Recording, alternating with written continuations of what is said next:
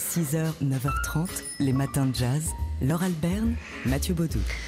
Ce matin dans Portrait in Jazz, ça va voler haut avec l'invité de Laurent de Wild, Philippe Laudet. Ce soir, voulez-vous dire hein, Portrait Oui, in Jazz, c'est ce soir oui. à 19h. On va pas chipoter à 12h. c'est un- c'est c'est un peu le matin encore, Oui. c'est vrai. Euh, pour ceux qui se lèvent très très tard. Donc ce soir, nous. dans Portrait in on Jazz. se lève très très tard, de l'autre côté de la pendule. Oui, Enfin bref. exactement.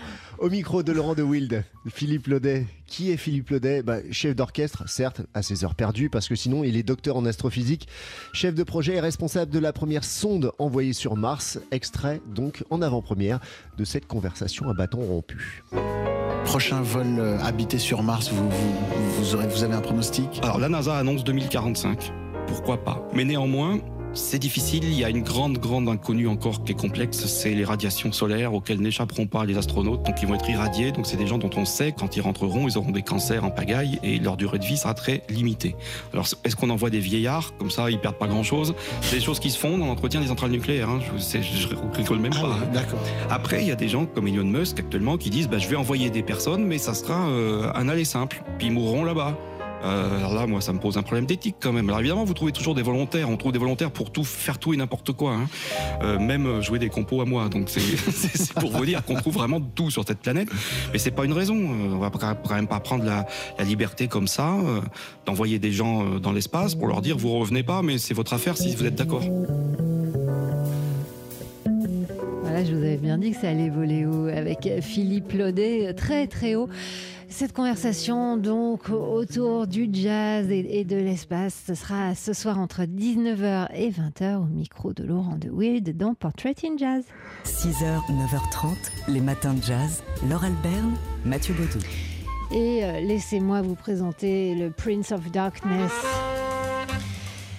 Miles Davis, Miles Davis à qui le romancier Michael Mention a dédié son dernier livre Manhattan Chaos. L'a dédié et lui a consacré. En fait, Michael Mention profite d'une période euh, de retrait de Miles Davis, de, la, de la création C'est un artistique. creux, c'est le moins qu'on puisse dire. C'est un creux dans les années 70. À la fin des années 70, Miles Davis ne fait plus de musique. Il sombre dans la drogue.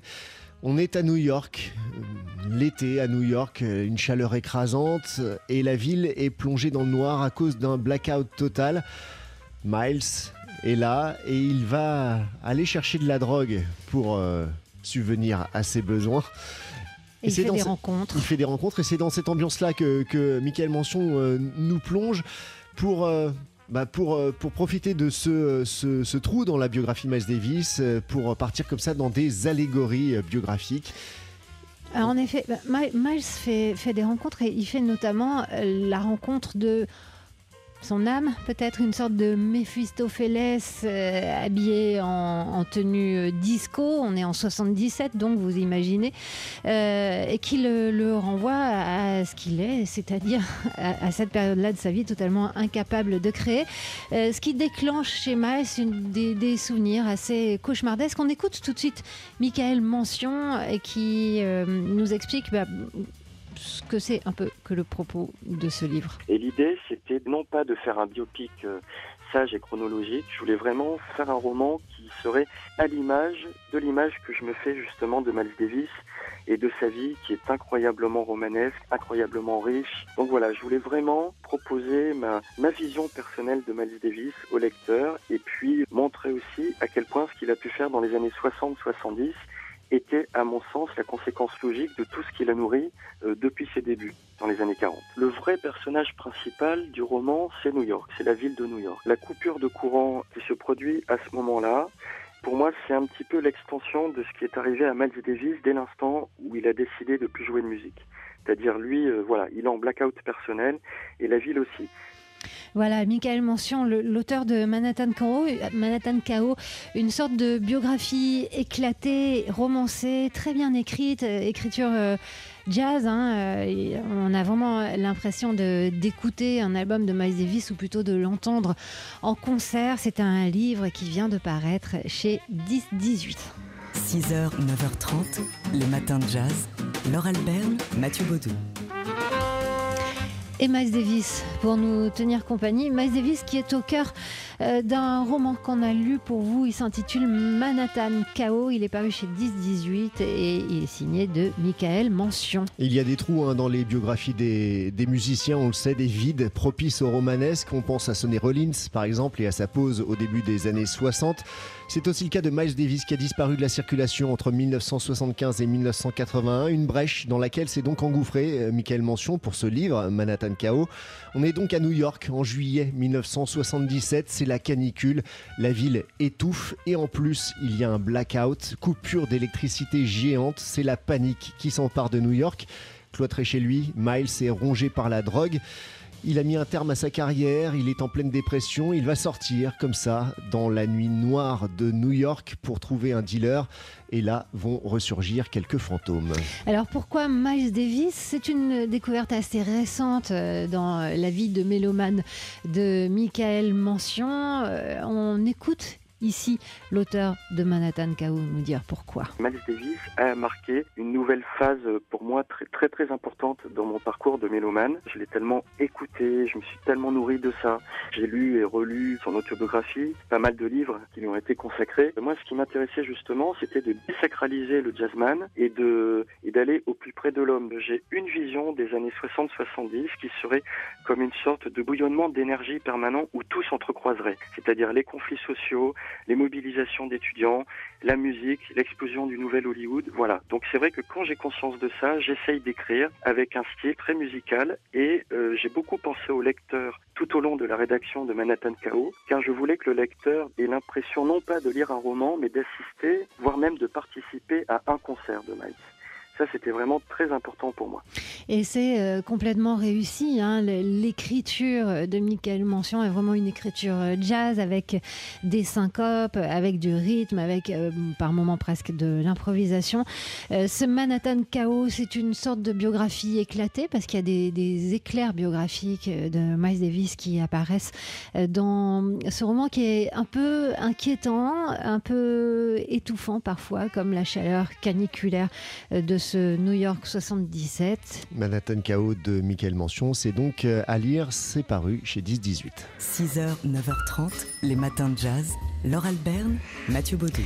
Aujourd'hui sort le nouveau film de Jordan Peele, le réalisateur de Get Out, encore un film d'horreur qui s'intitule Us. Us, comme nous. Alors là, on est dans une voiture, hein, c'est au début du film, dans une famille euh, africaine-américaine parfaitement cool et détendue. Elle part euh, dans sa résidence secondaire à la mer. It's about drugs. It's not about drugs. It's a dope song. Don't do drugs. Get in rhythm. There you go. There you go.